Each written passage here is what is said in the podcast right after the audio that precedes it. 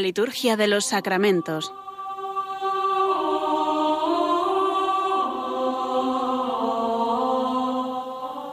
Con el Padre Juan Manuel Sierra.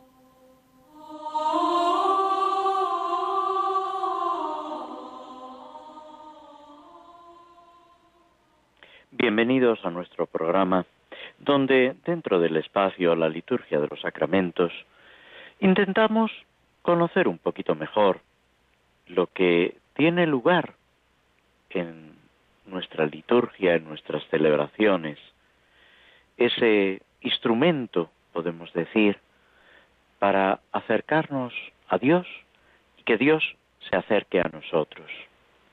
Cada celebración es una irrupción de Dios en nuestra vida que quiere transformarnos, llenarnos de su vida, de su alegría y al mismo tiempo darnos la posibilidad de encontrarnos con Él, esa doble vertiente de santificación, santificación nuestra del mundo y de glorificación de Dios, de llevar adelante ese plan maravilloso que el Señor tiene.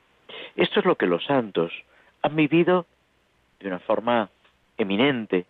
Cada uno es verdad según su temperamento, las circunstancias que le ha tocado vivir, según eh, toda una serie de características que son irrepetibles.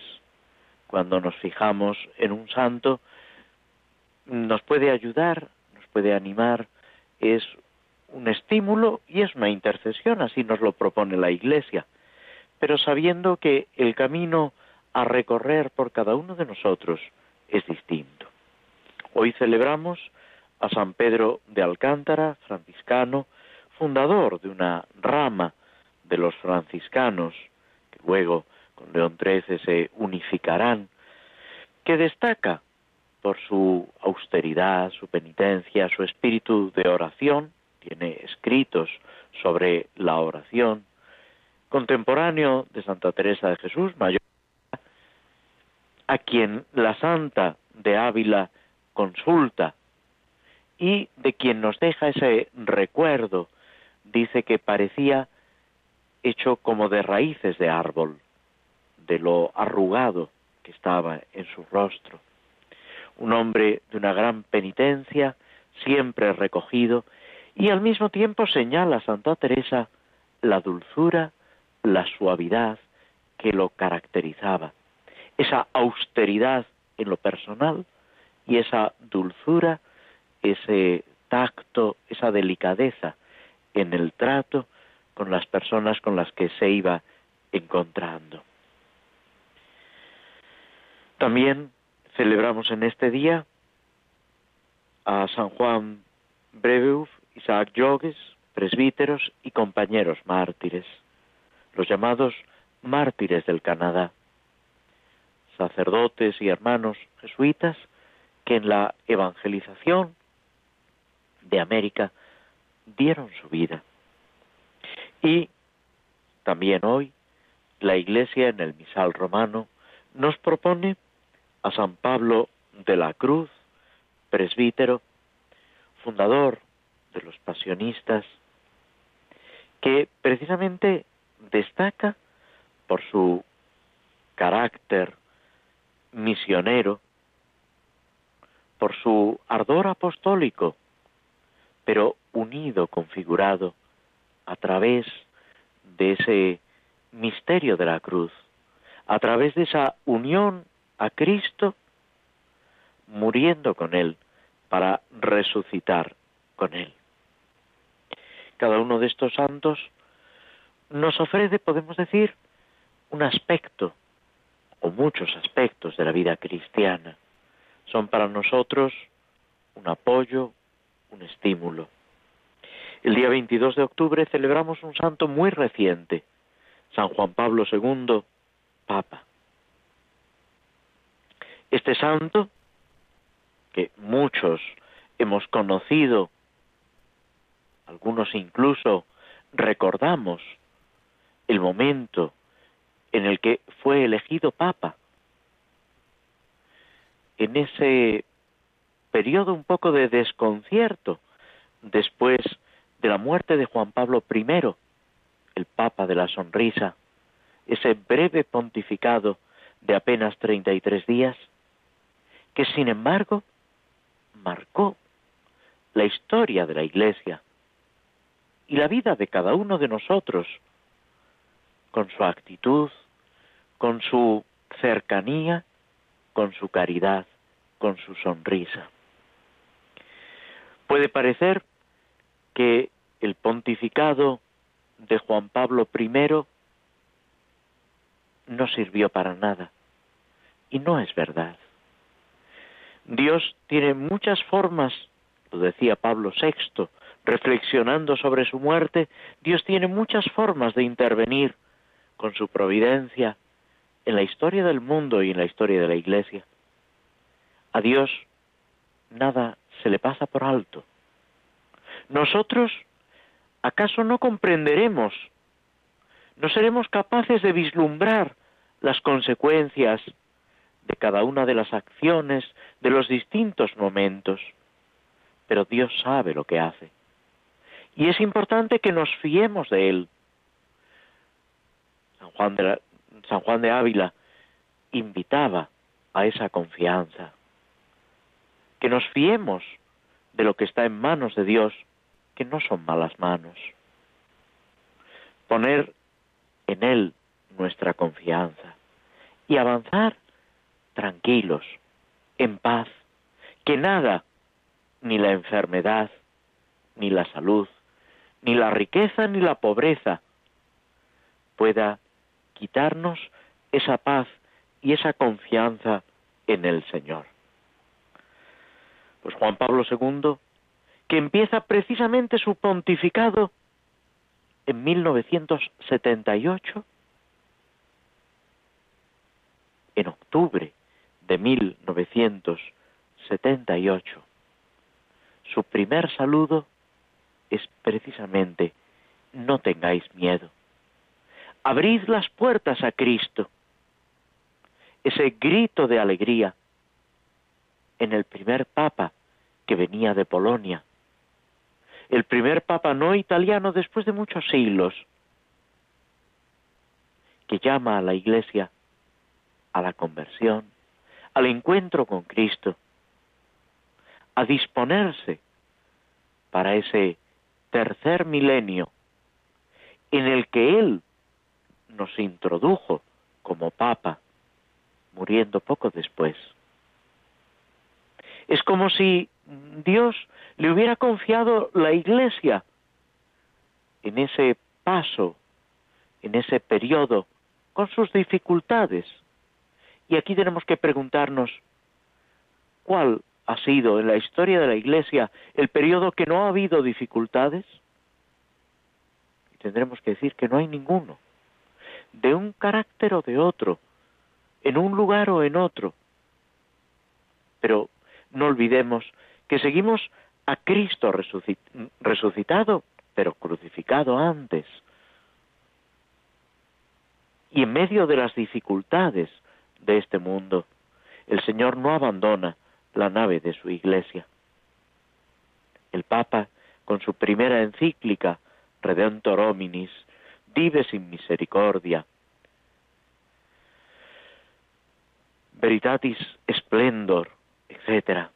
Nos presenta la Trinidad, el mundo del trabajo, la importancia de la familia, tantos aspectos, para que lo vivamos en ese camino de santidad y termina la semana prácticamente con las fiestas de San Juan de Capistrano y San Antonio María Claret.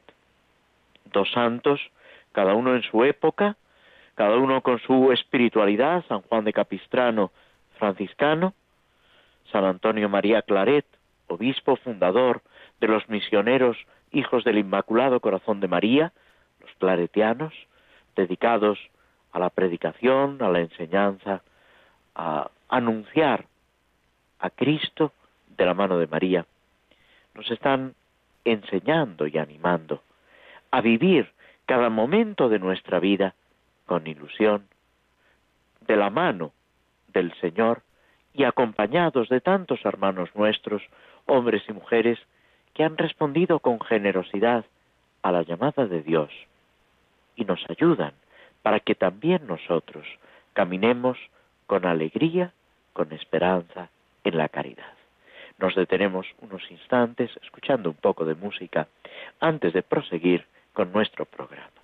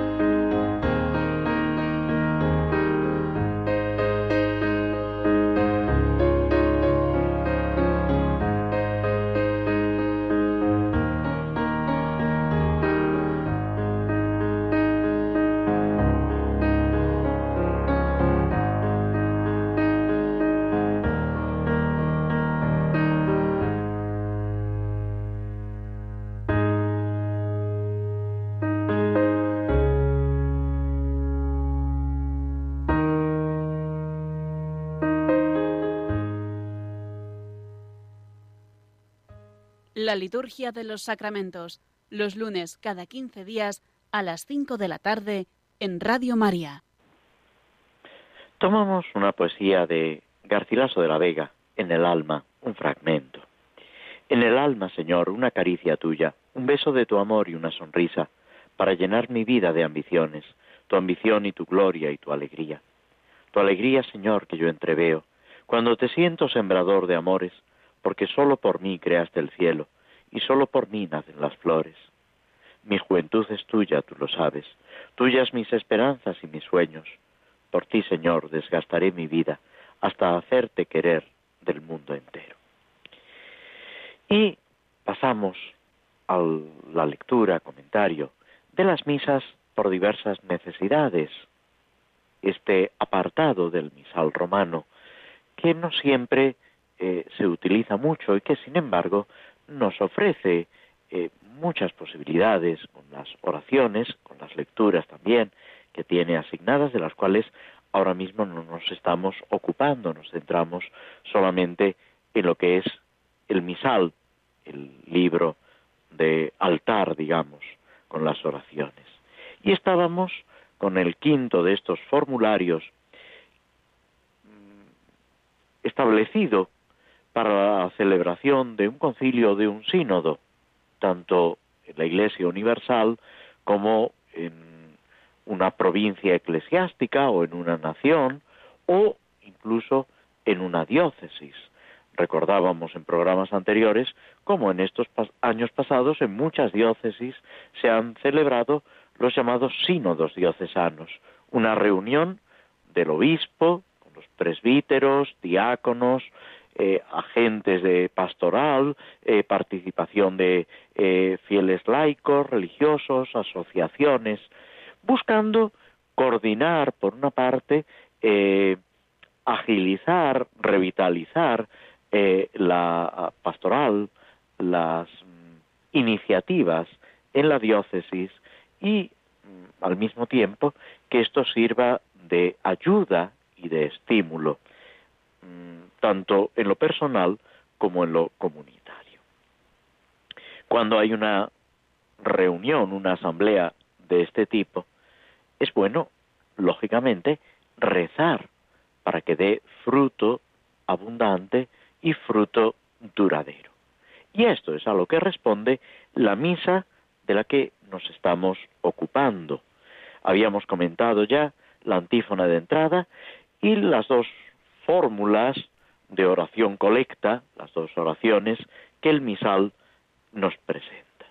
Y llegamos a la oración sobre las ofrendas, la llamada oración del ofertorio, con la que culmina ese itinerario de la procesión de ofrendas, si la hay, de la presentación de los dones, del pan y del vino, que se colocan sobre el altar, a veces acompañados de la ofrenda de esa colecta o otros dones que se recogen para la Iglesia y para los fieles necesitados.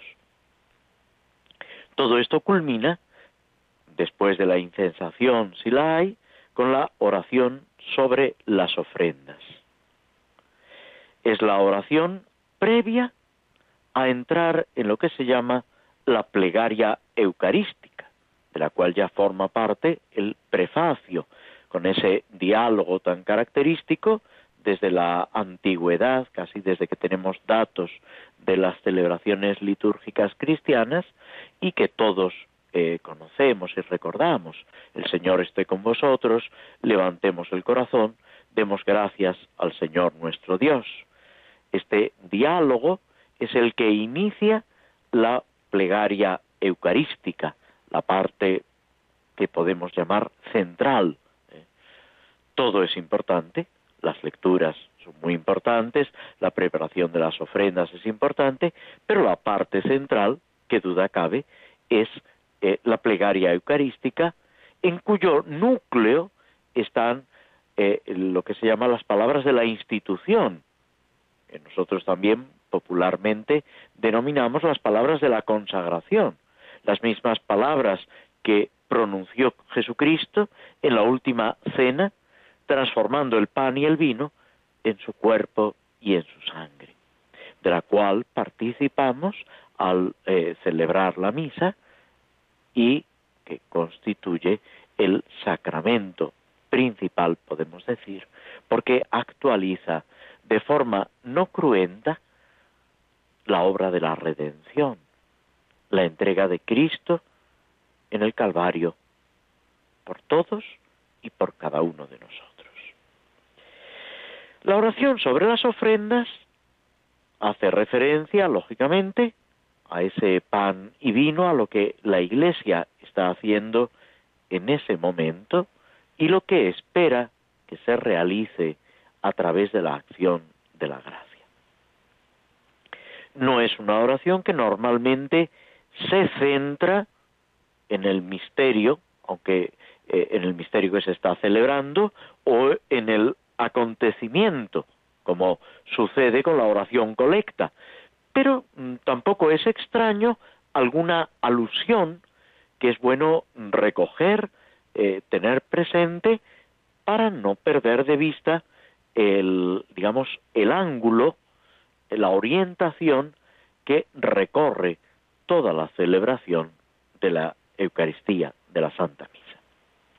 La oración en concreto dice, mira compasivo, oh Dios, la ofrenda de tus siervos, y concédeles la gracia de tu luz, para que comprendan lo que es recto en verdad ante tus ojos, y lo pongan en práctica fielmente. Si os fijáis, la oración tiene una cierta ambigüedad, que seguramente no es eh, casual o no es una inadvertencia, sino que se ha querido dejar esta ambigüedad. No queda claro si estamos pidiendo por los que en este momento participamos de la celebración eucarística o por los que están celebrando el concilio o el sínodo. Pueden eh, coincidir si esta misa la celebramos durante el sínodo, los que formamos parte del sínodo o del concilio. Pero puede que no. Puede que esta celebración de la Santa Misa tenga lugar antes o al margen de la celebración sinodal o conciliar, en cuyo caso tus siervos a quién se refiere. Tendríamos que decir que se refiere a todos, de forma distinta, pero todos estamos llamados a recibir esa gracia de Dios que es luz, que nos debe hacer comprender lo que es recto, lo que se debe hacer, lo adecuado en cada momento a los ojos de Dios. No es tampoco eh, sin importancia esta matización. No es lo recto según lo humano, que será muy importante, pero a veces los planes de Dios distan mucho de los planes de los hombres, como dice el profeta Isaías. A veces lo que nosotros estamos pensando no es lo que Dios quiere. Y lo importante, lo realmente importante es ajustarnos a lo que Dios quiere, buscar y vivir la voluntad de Dios, que es una idea que aparece muy claramente expresada en las oraciones de las primeras semanas del tiempo ordinario. Es una idea que se repite en las oraciones de la primera semana, de la segunda semana, de la tercera semana del tiempo ordinario, con expresiones eh, diversas, pero mm, buscar lo que Dios quiere y ponerlo en práctica fielmente, o sea, cumplirlo. Esa fidelidad a Dios. Decía uno a ser santo, que para quedarse a medias ya estamos los demás. Eso de quedarnos a medias se nos da a todos muy bien. Lo importante es la santidad, la perseverancia, esa fidelidad en el seguimiento de Cristo. ¿Cuántos en el Evangelio sienten curiosidad, se encuentran con Cristo? A lo mejor incluso lo siguen un rato, pero luego se cansan, abandonan, lo dejan. Es la parábola de la semilla que parte cae en el camino, parte cae entre piedras o entre zarzas, y solamente una parte cae en tierra buena y da el treinta o el sesenta o el ciento por uno. Pero la semilla para dar fruto tiene que perseverar en la tierra y tiene que experimentar esa destrucción para que brote el nuevo tallo, para que dé fruto abundante. Es toda una enseñanza que descubrimos en la vida de Cristo y que se debe realizar también en nuestra propia vida. Y es algo que se debe verificar en un sínodo, en un concilio, en cualquiera de nuestras reuniones, para ayudarnos en el seguimiento de Cristo, en el crecimiento de la Iglesia. Es un misterio cómo la palabra de Dios, la gracia de Dios va dando fruto en nosotros y en la iglesia, pero se realiza de verdad. La antífona de comunión, inspirada, por supuesto, en textos bíblicos, aunque el misal no hace referencia a ninguno en concreto, dice, donde hay caridad y amor, allí está Dios. El amor de Cristo nos ha congregado en la unidad. Esa caridad, ese amor, que debe ser como sucedía en los primeros años, el distintivo de los cristianos, que suscitaba la admiración de las gentes. Mirad cómo se aman. No lo hemos dicho, pero el prefacio al que nos remite este formulario es el prefacio segundo del Espíritu Santo. ¿Por qué? Porque estamos pidiendo esa acción santificadora, renovadora del Espíritu Santo.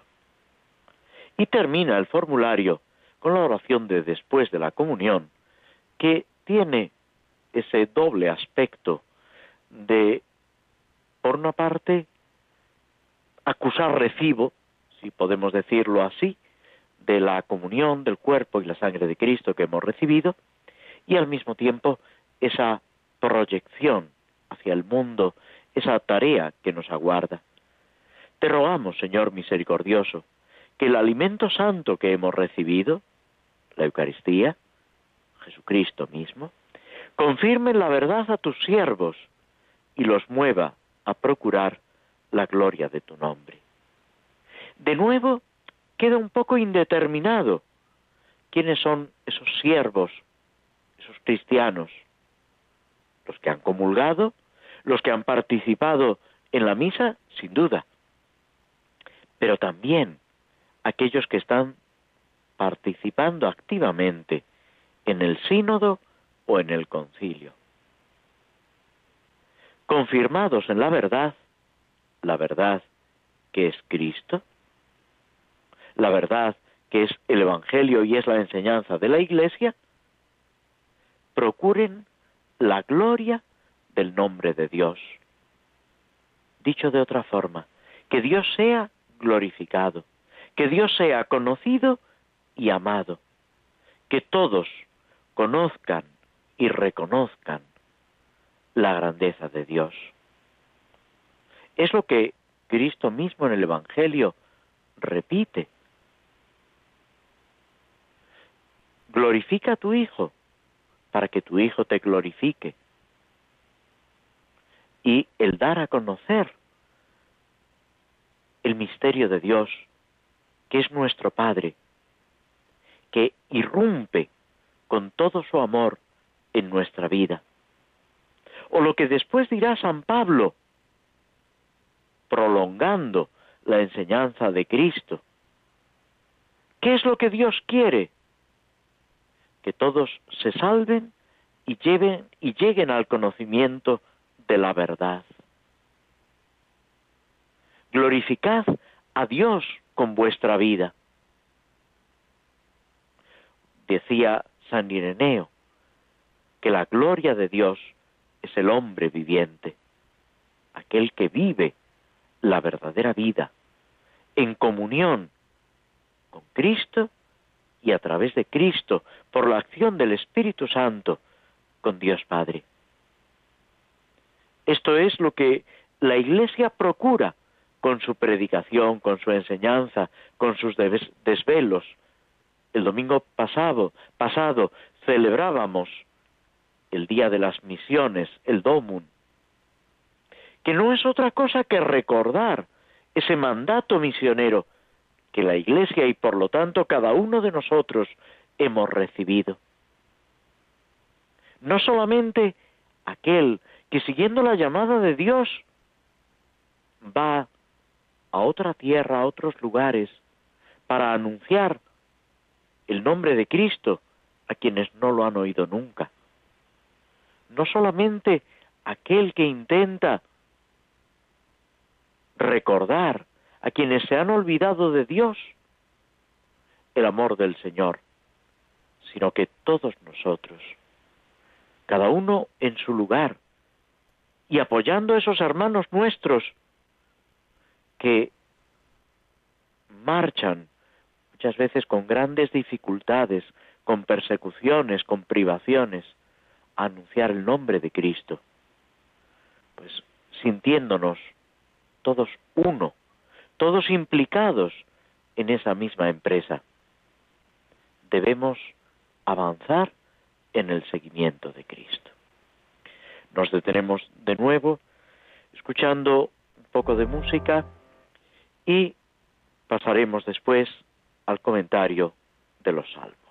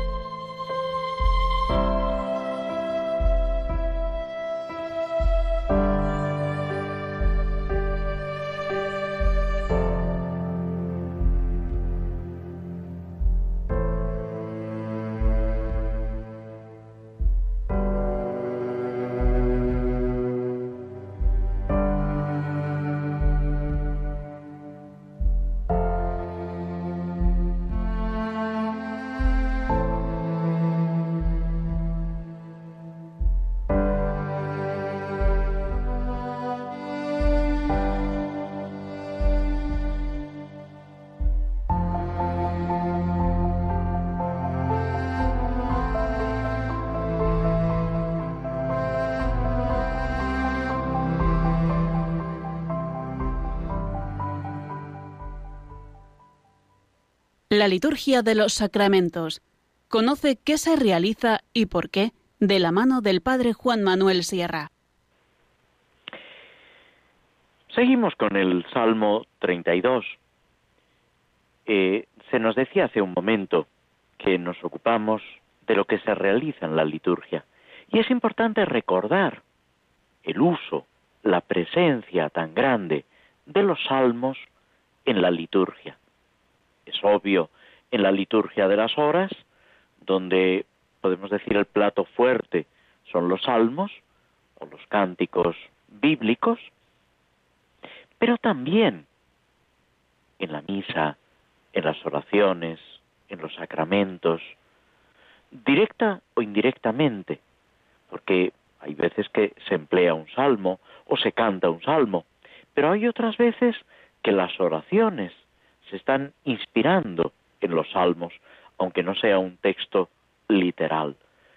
De ahí la importancia que siempre los cristianos han dado al salterio, al libro de los salmos, y el conocimiento que ha sido corriente de estos textos entre los cristianos, utilizándolos tanto para la oración litúrgica como para la oración personal. El Salmo 32, 33 según la numeración hebrea, es una especie de himno, como decíamos, que invita a la alabanza, a ese proclamar el plan de Dios, su plan de salvación. Este salmo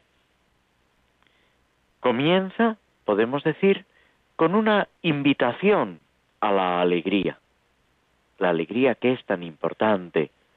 Pablo VI tiene una preciosa exhortación apostólica, Gaudete indomino, alegraos en el Señor. Y también el Papa Francisco, Gaudete et exultate, nos invita a la alegría, con lo que eso supone de forma de vivir nuestra fe y al mismo tiempo de anunciarla. Y esa invitación a la alegría va dirigida a los justos. Aclamad justos al Señor. Y termina el salmo anterior, regocijaos justos en el Señor. Podemos decir que hay una continuidad, y es una idea que se repite a lo largo del Salterio, ese júbilo que se expresa en el canto, en la alabanza, casi casi en dar saltos de alegría, gritando. Es el mismo verbo que encontramos en el Magnificat. Cuando la Virgen dice, mi espíritu exalta, exulta, da saltos de alegría en Dios mi Salvador. Y es la expresión también que utiliza Jesús cuando bendice al Padre, porque ha revelado las cosas grandes a los sencillos, a los humildes de corazón.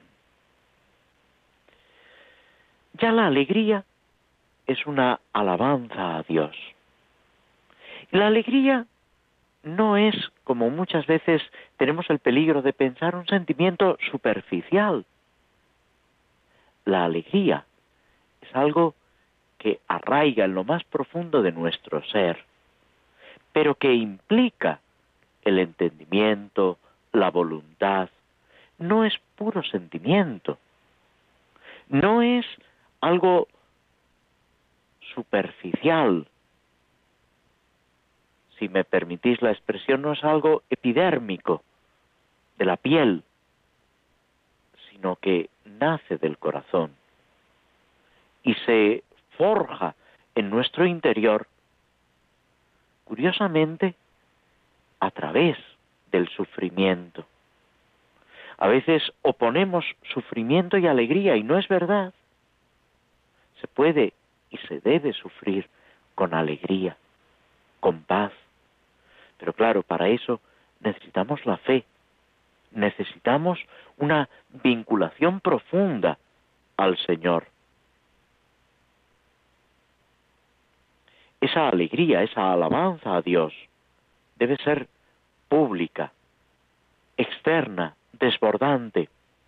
También lo externo ayuda a lo interno. De ahí la importancia de sonreír. Hace poco leyendo a Julián Marías, este pensador fallecido hace pocos años, hablaba de la importancia del rostro, de contemplar el rostro, de leer en el rostro de otra persona. Es algo que, por otra parte, aparece en la Biblia. Moisés le pide a Dios ver su rostro. Dios le va a decir que no es posible, porque no es posible conocer plenamente a Dios en esta vida. Eso es ver el rostro de una persona.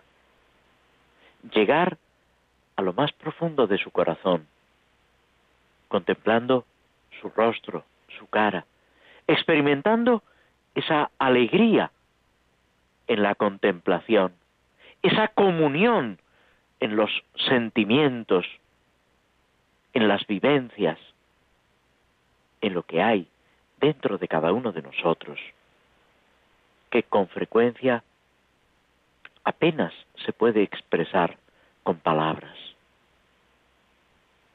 Todo esto apliquémoslo a nuestra fe, a esa participación en común que es la liturgia, a ese encuentro con Cristo y a través de Cristo con Dios Padre.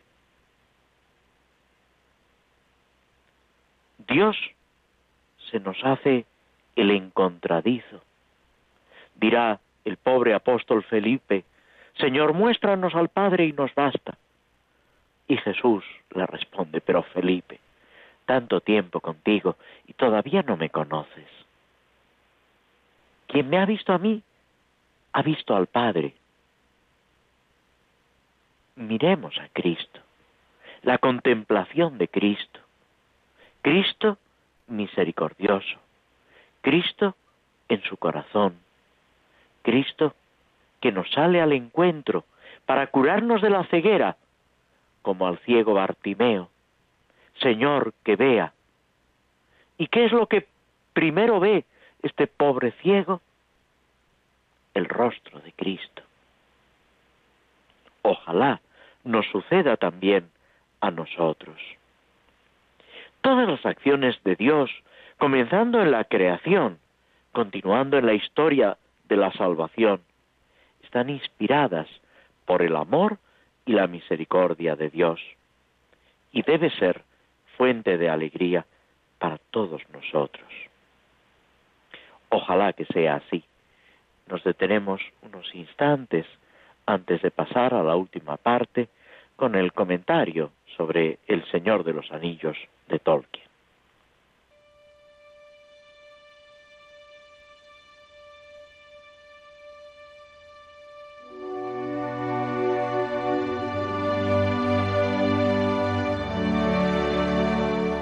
Pueden participar llamando al teléfono del directo de Radio María 91 005 94 19 91 005 94 19.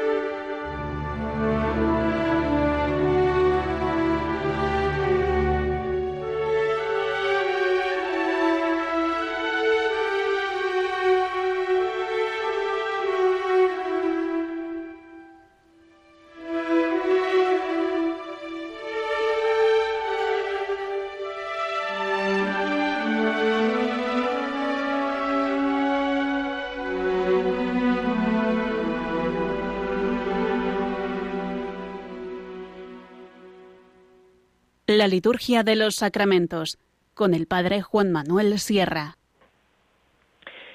Vamos a continuar con nuestro comentario de la obra de Tolkien. de todas formas, como se nos ha indicado hace un momento, eh, si queréis participar, hacer algún comentario, alguna pregunta, eh, en el momento en que lo haya, yo hago una pausa y eh, pasamos a, ese diálogo que puede ser también de ayuda. La obra de Tolkien, El Señor de los Anillos, con esa salida del protagonista de Frodo llevando ese anillo mágico, que es un anillo eh, malvado, que mm, recoge de alguna forma la fuerza y la maldad de Sauron, el que lo ha eh, forjado, el que lo ha hecho. Mm, ya está rodeada de peripecias, peligros, desde el principio. Habíamos dejado a nuestro amigo Frodo eh, refugiado en la casa de ese granjero con el que comparten la cena y que después se ofrece a llevarlos hasta el río que deben atravesar. Y efectivamente lo hacen así. Cuando ya están casi llegando, después de ese viaje con no poco temor, de repente oyen lo que habían estado temiendo todo el camino, un ruido de cascos y una sombra que se avecina, que se aproxima. Le dan el alto, preguntan quién es, y el que responde es otro amigo de Frodo, Merry, que viendo que la niebla eh, está cayendo, teme que Frodo se haya perdido y ha salido a buscarlo. Se encuentran, se saludan, es un encuentro de alegría. Y es curioso cómo a lo largo de toda la historia que nos narra Tolkien, los encuentros de los amigos son grandes acontecimientos, en distintas circunstancias, pero es siempre algo que reconforta, que anima, que ayuda, que a veces salva en una situación desesperada y siempre da cauce a la alegría. Es muy importante vivirlo así, experimentar, descubrir el valor de la amistad. En los libros sapienciales se advierte que tener un amigo, encontrar un amigo, vale más que encontrar un tesoro. Dicho de otra forma, es, es encontrar un tesoro, no un tesoro material, sino un tesoro muchísimo más valioso. Se despiden de el granjero de Magot que les ha ayudado y se dirigen a la balsa en la que van a pasar a atravesar el río. Tenemos una llamada. Tenemos un mensaje, me parece. Sí, una llamada. Sí, dígame. Soy Vicenta de Valencia. Dígame. Mire, yo he estado escuchándolo Radio María desde las 8 de la mañana porque estoy enferma y, y, no tengo otra cosa que Radio María. Entonces, a usted lo he escuchado todo el rato y ha empezado con eso de bautizar y eso me parece a mí un, un una barbaridad. Yo aquí en este barrio es un barrio bajero. Yo vivo en una finca cerca, pero oigo como dicen, ¿para qué queremos bautizar? Y, y eso está a la orden del día. No, quieren bautizar a los niños. No, perdón. Eh, mm, mm, mm, o, yo no me he explicado o usted no me ha entendido. Eh, por supuesto que es importante bautizar. Es precisamente digo que es a lo que nos ha mandado el Señor a anunciar el Evangelio y a bautizar. ¿eh? Es muy importante bautizar. Claro, bautizar a, a aquel que eh, libremente se une a Cristo o aquellos que van a ser educados en la fe. ¿eh? El bautismo no se puede administrar de cualquier forma. Es muy importante. Eh, Jesús manda a los apóstoles y nos manda a nosotros que anunciemos el Evangelio y bauticemos, pero libremente, siempre respetando la libertad y sabiendo que esa eh, digamos, vida cristiana que comienza en el bautismo debe ir creciendo. ¿eh? Pero por supuesto que es importante el, el bautizar y el comunicar a todos la gracia de Dios. Bien, no sé si hay alguna cosa más, si no, seguimos con nuestro amigo Frodo. Eh, ya en el siguiente capítulo Frodo eh, atraviesa el río con sus amigos y cuando Sam, que es el único de ellos que no ha atravesado nunca el río, vuelve la mirada atrás, descubre una sombra negra en la otra orilla, en la orilla que ellos han dejado. Y se dan cuenta que hasta allí mismo los han seguido los jinetes. Es curioso también, como señala Tolkien, que los habitantes de la comarca donde vivía Bilbo, donde vivía Frodo, consideraban a los habitantes del otro lado del río como gente un poco especial, extranjera, gente mm, en la que se podía fiar uno poco. Y afirma Tolkien que, sin embargo, prácticamente no había diferencia entre unos y otros. Es curioso, y también el Papa en su última encíclica señala este peligro que nos acecha a todos de mm, clasificar por grupos, de hacer eh, como si dijéramos apartados y ver con desconfianza a los demás. La actitud adecuada, la actitud cristiana es precisamente la contraria. Lo que le dice Jesús a los apóstoles, el que no está en contra vuestra, está a favor vuestro. Esa cordialidad y esa disposición. Nuestro amigo Frodo sigue su camino hasta llegar al a la casa que han comprado,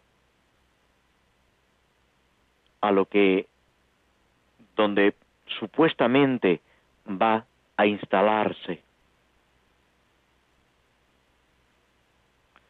Y ahí se encuentra con sorpresa que todo está ordenado, cuidado, que lo han organizado de la forma más parecida a como lo tenía él en su anterior casa. Esto, que es agradable, que le da una sensación de hogar entrañable, se constituye también en un problema, porque le da cargo de conciencia que sus amigos hayan trabajado tanto cuando él sabe que tiene que salir huyendo casi inmediatamente, que aquello era casi casi un engaño, era una apariencia para no llamar la, la atención. Intenta explicárselo, pero no sabe cómo. Después de cenar, con las setas que el granjero Magot les ha regalado, con todo lo que tenían preparado, tienen una cena espléndida. Y es también curioso, aparece a lo largo del libro, cómo ese hecho de compartir los alimentos es, por una parte, expresión de fraternidad, expresión de alegría y al mismo tiempo fuente de esa misma alegría. La cena, Mary les pide, casi les exige, que le cuenten todo lo que ha pasado. Les dice que no es justo que hayan tenido aventuras sin tener, sin estar el presente. Frodo se resiste a hablar y es Pipín el que comienza a narrarles lo que ha pasado, ese miedo que les ha invadido ante los jinetes negros esas dificultades, esas incertezas del camino. Y al mismo tiempo, cómo, con la ayuda de los elfos, del granjero Magot, del mismo Merry, han conseguido aparentemente llegar a la meta. Pero ¿qué es lo que pasa? Merry pregunta, Pipín insinúa esa respuesta de Magot, del granjero, que está relacionado con el tesoro de Bilbo. Frodo se resiste todavía a hablar, pero ya no puede más. Tiene que abrirles el corazón y ellos le van a ayudar contándole todo lo que saben. De esto nos ocuparemos, si Dios quiere, en el próximo programa, ya al comenzar el mes de noviembre, para que también nosotros acrecentemos esa comunión, esa amistad, los unos con los otros, y todos con Cristo, que camina a nuestro lado y que nos guía aun en medio de las dificultades. Agradeciéndoos a todos vuestra compañía y vuestra presencia, nos despedimos hasta el próximo programa. Muy buenas tardes.